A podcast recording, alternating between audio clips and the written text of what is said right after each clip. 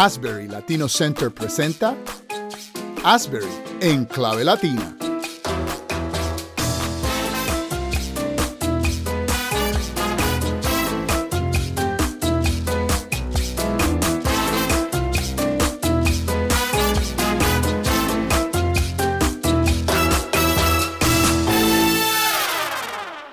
Gracias y paz a todos los que aman al Señor Jesús. Te habla tu hermano y amigo Dani Román y este es tu programa Asbury en clave latina. Y conmigo está, como siempre, el reverendísimo José Hernández desde Puerto Rico. ¿Cómo estás, José? Dios te bendiga. ¿Cómo está todo? Gracias al Señor. Ese reverendísimo me asusta. bueno, la, la, Biblia dice honor al que honor merece, ¿no? O sea, hay que honrar a un hombre que ¿verdad? ha servido a, al Señor desde muy temprana edad y ha es uno, como digo yo, uno de los gigantes del reino, ¿no? O sea, misionero, pastor, maestro. Vamos a dejarlo ahí. Bueno, lo dejamos ahí, pero no, bromas aparte, eh, un, qué bueno siempre estar contigo, José. Venga, venga, venga. Y, y le doy gracias a Dios por ti, por, por, tu vida. Eh, mira, José, la semana pasada comenzamos una conversación sobre las artes y del creyente, la iglesia y las artes. Y, y vi, vimos que, o estábamos discutiendo, que eh, las artes, no solamente la música, sino también eh, las artes manuales, eh, la arquitectura, la danza, la literatura, todo eso pues nace, nace de, de, una humanidad que fue creada en la imagen de Dios, a, a semejanza de Dios. Y Dios es un Dios creador, un Dios que crea, y puso en nosotros todas esas cosas, puso en nosotros la música, puso en nosotros el arte, puso en nosotros el drama, puso en nosotros el, la literatura, puso en nosotros pues, la arquitectura, todo ese tipo de cosas. Y aunque pues ciertamente hay personas que abusan de eso y crean arte que pues no, no edifica, no llena, no, no bendice, pues ciertamente no deja de ser la capacidad de crear y de crear arte, pues viene, viene de Dios. Y leímos en Éxodos, capítulo 31, en el verso eh, 3, cuando Dios está hablando de la creación del tabernáculo y de todas las áreas de adoración, vemos que dice que eh, en el verso, bueno, el verso 2 dice, mira, he escogido específicamente a Besalel, hijo de, U, de Uri y nieto de Ur, de la tribu de Judá. Lo he llenado del Espíritu de Dios y le he dado gran sabiduría, capacidad y destrezas en toda clase de artes manuales y oficios. Es un maestro artesano, experto en trabajar el oro, la plata y el bronce. Es hábil en grabar, en inc incrustar piedras preciosas, en tallar madera. Es un maestro en todo trabajo artístico. O sea que vemos como Dios dice que a ese artesano, como a otros artesanos, pues Dios le, su espíritu, ¿verdad? Opera a través de ellos. Y yo creo que al fin y al cabo, lo que vemos es que las artes, y cuando vemos la historia, la iglesia siempre, la iglesia siempre apoyó las artes, eh, ¿no? O sea, en la Edad Media y en el Renacimiento y, y, en adelante la iglesia pues era el patrón de las artes, o sea, muchas iglesias eran las que le pagaban artistas para que crearan arte. Y pues ciertamente todo eso es una expresión divina y, y a veces como que lo hemos abandonado. No sé tú, ¿qué tú crees? O sea, yo creo, yo que, creo que hemos abandonado eso. Yo creo que sí, que lo hemos abandonado, particularmente este, la iglesia evangélica del siglo XX eh, causó un, enfoque muy grande en términos de lo que ellos describían como humildad y presentaban el arte en una forma diferente, lo presentaban como, como algo que no agradaba a Dios por el hecho de que en la mente de estas personas, ¿no?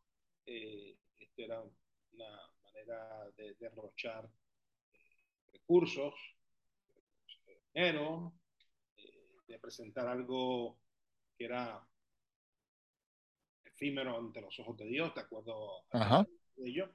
Y, y, y, debido a esto, pues este, vemos que el, que el, resultado fue una generación, o más de una generación, la cual se fueron alejando más y más y más del concepto. Eh, la iglesia tradicionalmente ha tenido por siglos de, de una conexión con las artes. yo creo que esta generación presente del siglo XXI en, gran medida se ha dado cuenta de eso y está haciendo un esfuerzo de regresar a eso.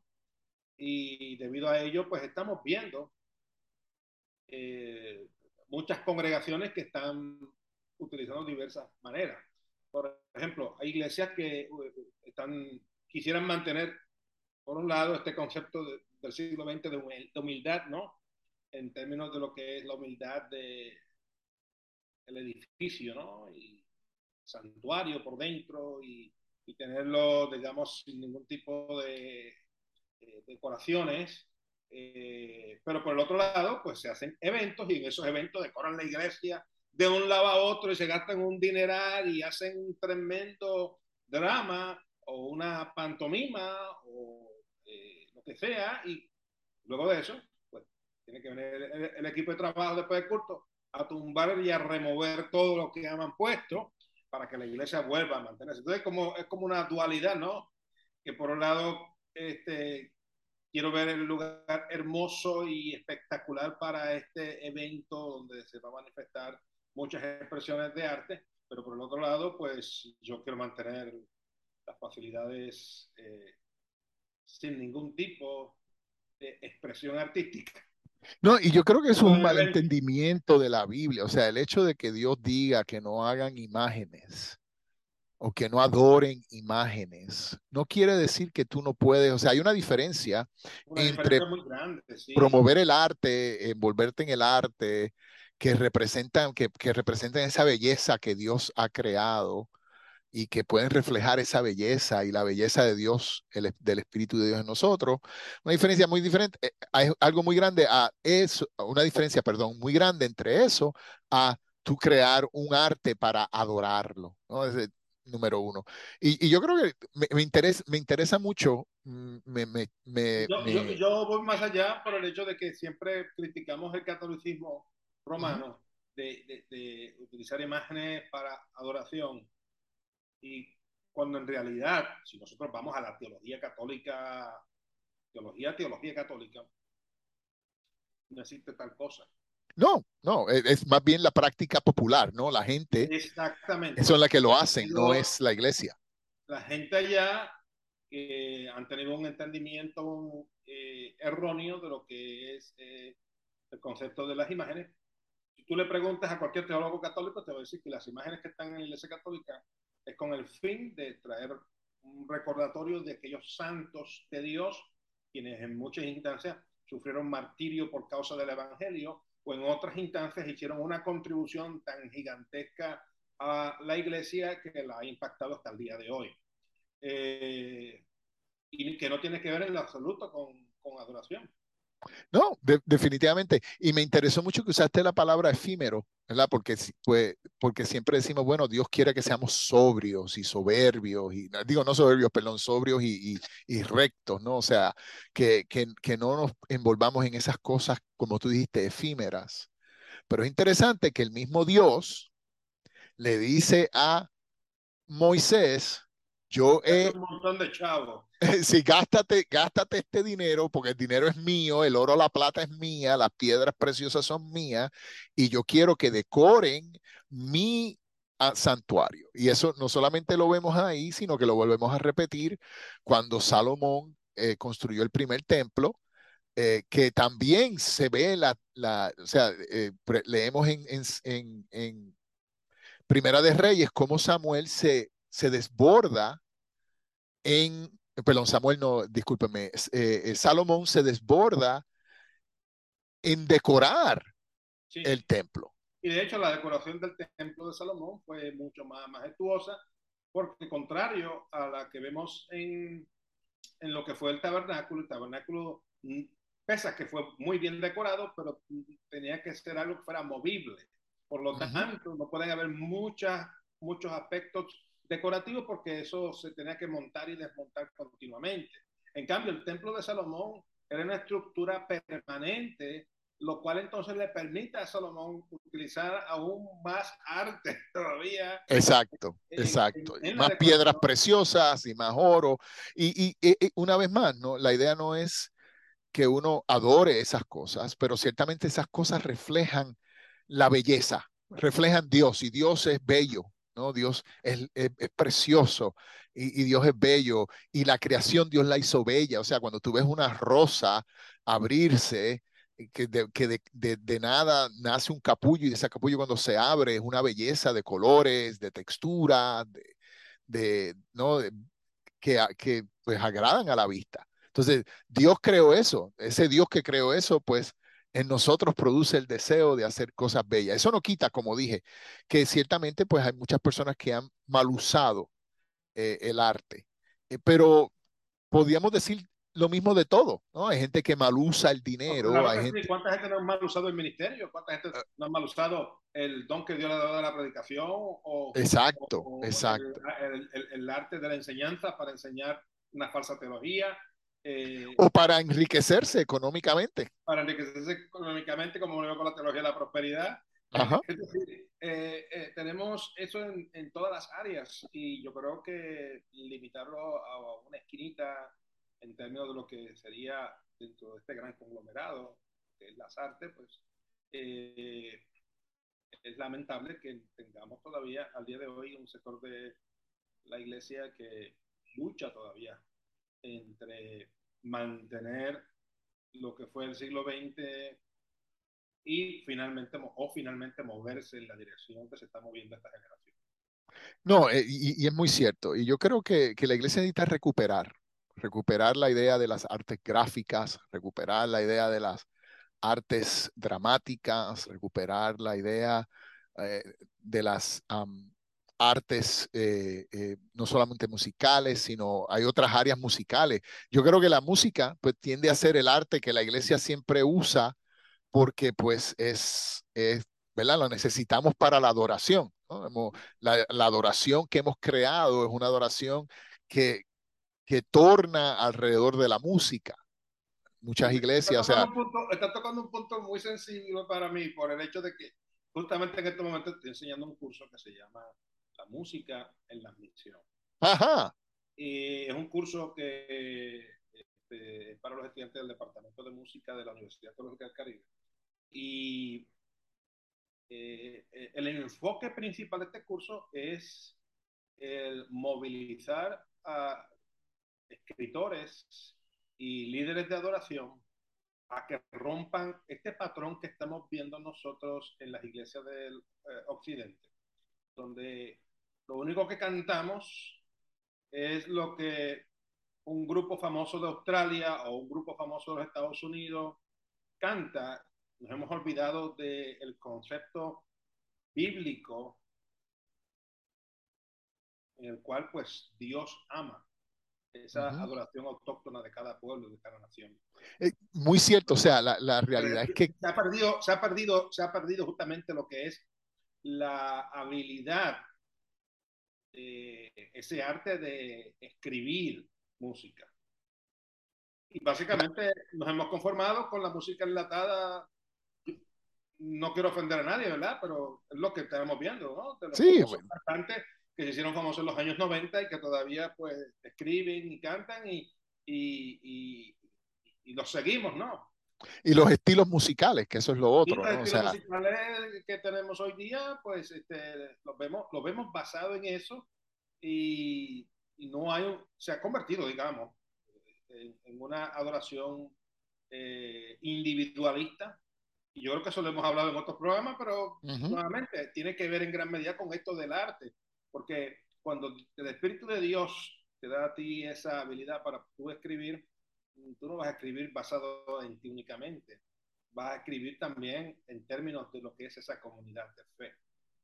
Exacto. Y, y ese cántico, esa adoración eh, que se va a cantar, la vamos a expresar como comunidad. Pero hoy día no lo estamos haciendo así. Hoy día lo que hacemos es es una imposición cultural, o sea, en vez de... individualista, donde cantamos individualista, nos lamentamos en forma individualista, le pedimos a Dios en forma individualista, y eso es reflejado en todo lo que hacemos, en la predicación, en las artes, eh, yo diría que la enseñanza, en todo, lo estamos viendo. No, ciertamente. Y la idea de que el Evangelio, pues obviamente tú, o sea, llega un momento y, la Biblia es clara donde tú como individuo te presentas delante de Dios, ¿no? O sea, Dios, Dios te...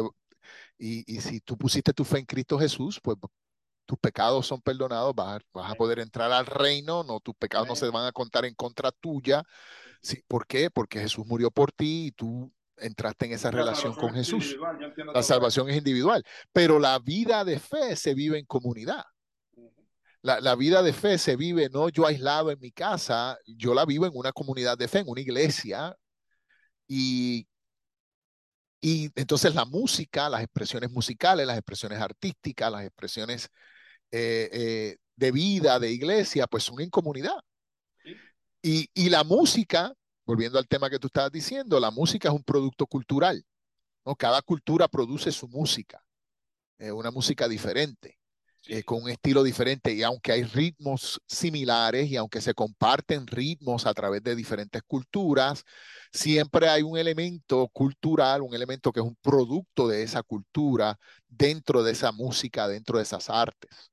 Y como tú estabas diciendo, es triste que nosotros estemos entonces absorbiendo música, y no es que es mala, es muy bonita, pero estamos absorbiendo música de otros países, de otros contextos, de otros lugares, en vez de nosotros como iglesia decir, nosotros vamos a producir nuestra propia música, con nuestros propios estilos, con nuestros propios eh, eh, eh, reflejos culturales.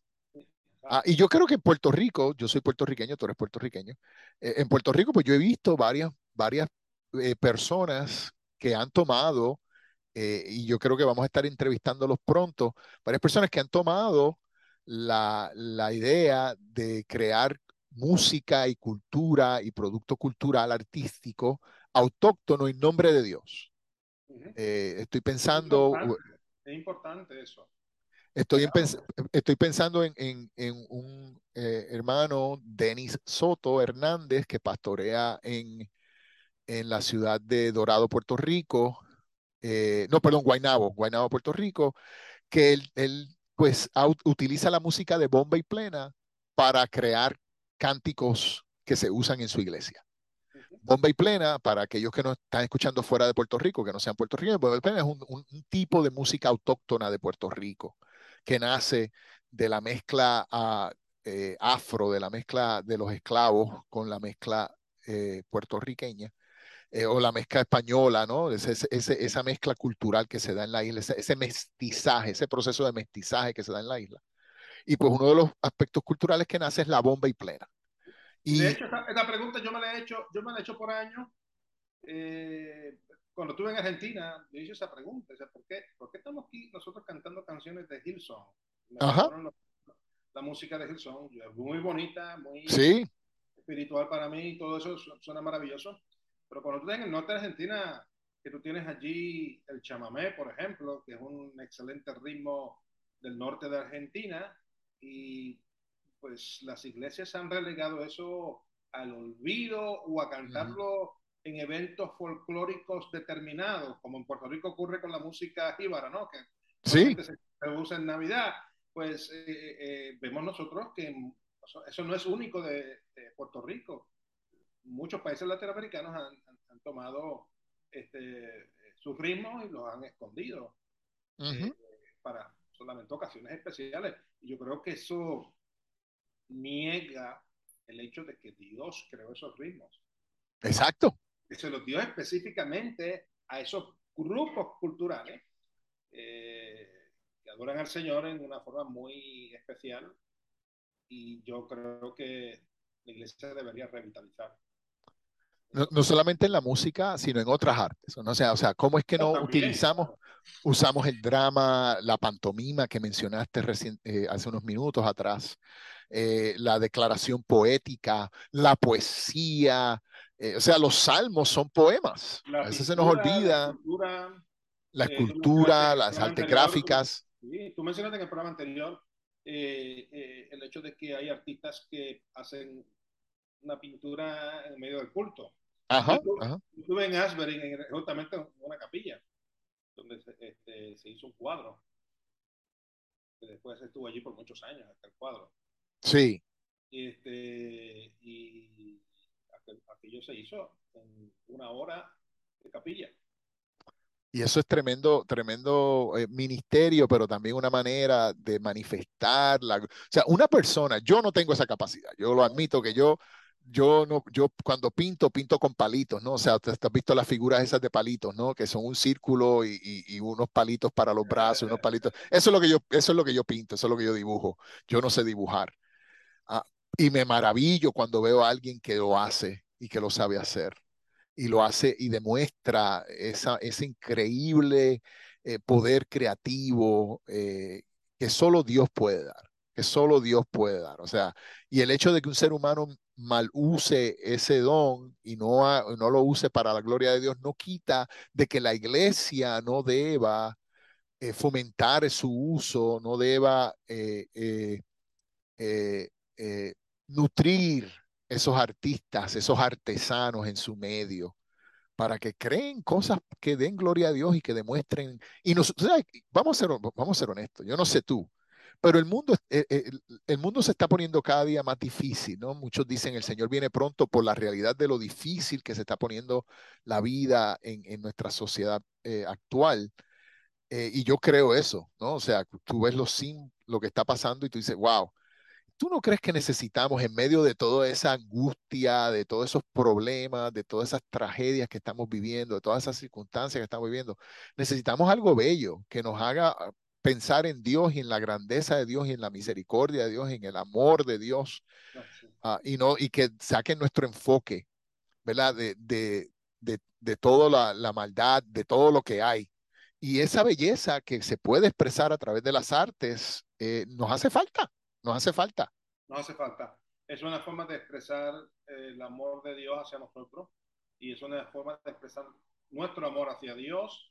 Eh, y es por eso que cuando yo voy a estos sitios que Dios me ha permitido visitar y poder ver esas expresiones de arte que han estado ahí por cientos de años, ciertamente pues este, me lleva justamente a pensar en cuán grande es. Amén. Mira, fíjate, eso me recuerda lo que dice Filipenses 4, que mucha gente se enfoca en Filipenses 4 decir es que todo lo puedo en Cristo que me fortalece, pero Filipenses 4, versos 8 al 9, dicen, y ahora, amados hermanos, Pablo escribiendo a la iglesia en, en Filipos, una cosa, una cosa más para terminar. Concéntrense en todo lo que es verdadero, todo lo honorable, todo lo justo, todo lo puro, todo lo bello y todo lo admirable. Piensen en cosas excelentes y dignas de alabanza.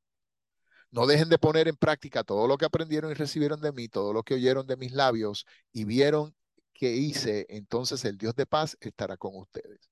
¿Y tú no crees que Ah, cuando vivimos tan agobiados por todo lo que está pasando en nuestra sociedad. yo, estoy aquí, Pablo, yo estoy aquí pensando, Pablo, hablándole a los, a los, de, a los de la ciudad de Filipo, Ajá. en una Grecia que tenía arte por cuanta esquina tenía. Exacto. Y que de los miembros de esa iglesia, estoy seguro que la mitad de ellos eran artistas. Ajá. Porque eso, eh, así era, o sea, ellos no tenían televisión. Como no tenían televisión, pues su, su entretenimiento era hacer arte de diferentes maneras, ¿no? Eh, y, es interesante, Pablo le dice, concéntrense, me, encanta que dice, concéntrense en, todo lo que es verdadero, todo lo honorable, todo lo justo y todo lo bello. ¿Por qué todo lo bello? ¿Por qué todo lo admirable? O sea, porque, porque nos permite reenfocarnos de las cosas de la sociedad que nos cansan, que nos maltratan, que nos abusan, permiten reenfocarnos a, a lo lindo de Dios, a lo bello que es Dios. Y eso lo hacen las artes, la música, el drama. La... Y yo creo que debemos aprender como iglesia a no solamente crear productos culturales de la iglesia, ¿no? O sea, productos culturales, arte que refleje la gloria de Dios y arte que sea para adorar a Dios, pero que permitamos y que apoyemos las artes en general. ¿no? Eh, que, que apoyemos, eh, en Puerto Rico se da mucho las, los festivales donde van artesanos a vender sus productos, pinturas, esculturas, trabajos de, manuales y todo ese tipo de cosas. Mira, creyente, Dios te llama a que tú eh, eh, promuevas eso y lo apoyes. Eh, que cuando tú mires una, una, una, una obra en barro, que represente algo bonito, pues mira, yo lo apoyé, yo lo compré, yo lo puse en mi casa y eso me recuerda lo lindo que es Dios, lo maravilloso que es Dios. Y eso no es pecado, eso no es eh, eh, eh, adorarlo, eso es decir, esto me recuerda de quién es Dios, me recuerda la belleza de Dios. El hecho de que alguien pueda dibujar, pintar, hacer una pintura, gloria a Dios, eso es Dios. Eso es Dios. No, no, bueno, es que me, me, pongo así como que me gusta, me gusta el tema, entonces me, no, este, yo creo que es un, una manera en la cual eh, nuestra audiencia puede reflexionar. Sí, necesitamos recapturar esta idea del arte, necesitamos recapturar la idea de la belleza que nos hace falta, uh, de todo lo lindo, porque nos da una manera de pensar diferente. Definitivamente. Bueno, yo creo que nuestro tiempo se terminó. Eh, creo que, pero me gustaría que volviéramos al tema en otra ocasión. Vamos a ver si invitamos a, alguien como Denis Soto Hernández o en Puerto Rico, conocido como eh, el payaso Remy, eh, su, su, su, nombre artístico, el payaso Remy, que se dedica a dar, a llevarle felicidad a los niños, ¿no? Llevarles momentos alegres a los niños. Él es un, un creyente muy fiel, su nombre es Joe Vega, ese es su nombre, eh, ¿verdad? No artístico. Ah, y gente así, tenemos que, que, apoyarlos y celebrarlos y, decir, esto es para la gloria de Dios. Ah, cuando servimos a la humanidad, nos, ya sea dándole un plato de comida, pero también dándole arte, estamos sirviendo a la humanidad, estamos en nombre de Jesús sirviendo a la humanidad y es importante, importante. Bueno, José, eh, gracias por estar conmigo y, permitirme hablar tanto y tú no, decir mucho. No, he disfrutado al máximo la conversación. No, es que a veces hay temas, ¿verdad? Como hay temas que a ti te, te, te, te, activan, pues este tema a mí me, me, me gusta y me activa. Bueno, hermanos, gracias y paz a todos los que nos escuchan. Eh, recuerden de no solamente suscribirse a nuestro programa, sino también darnos una evaluación y dar, eh, darnos cinco estrellas, porque este programa se merece cinco estrellas. Y si usted hace eso, nos da una evaluación, nos da las cinco estrellas y se suscribe, otras personas pueden localizarnos y también suscribirse. Bueno, José, un placer haberte visto. Cuídate. Dios te bendiga. Asbury en clave latina es producido por el Asbury Latino Center de Asbury Theological Seminary. Si quiere localizarnos, puede llamarnos al 407-482-7500 o en la página de web asbury.to forward slash latino. Todos los derechos son reservados.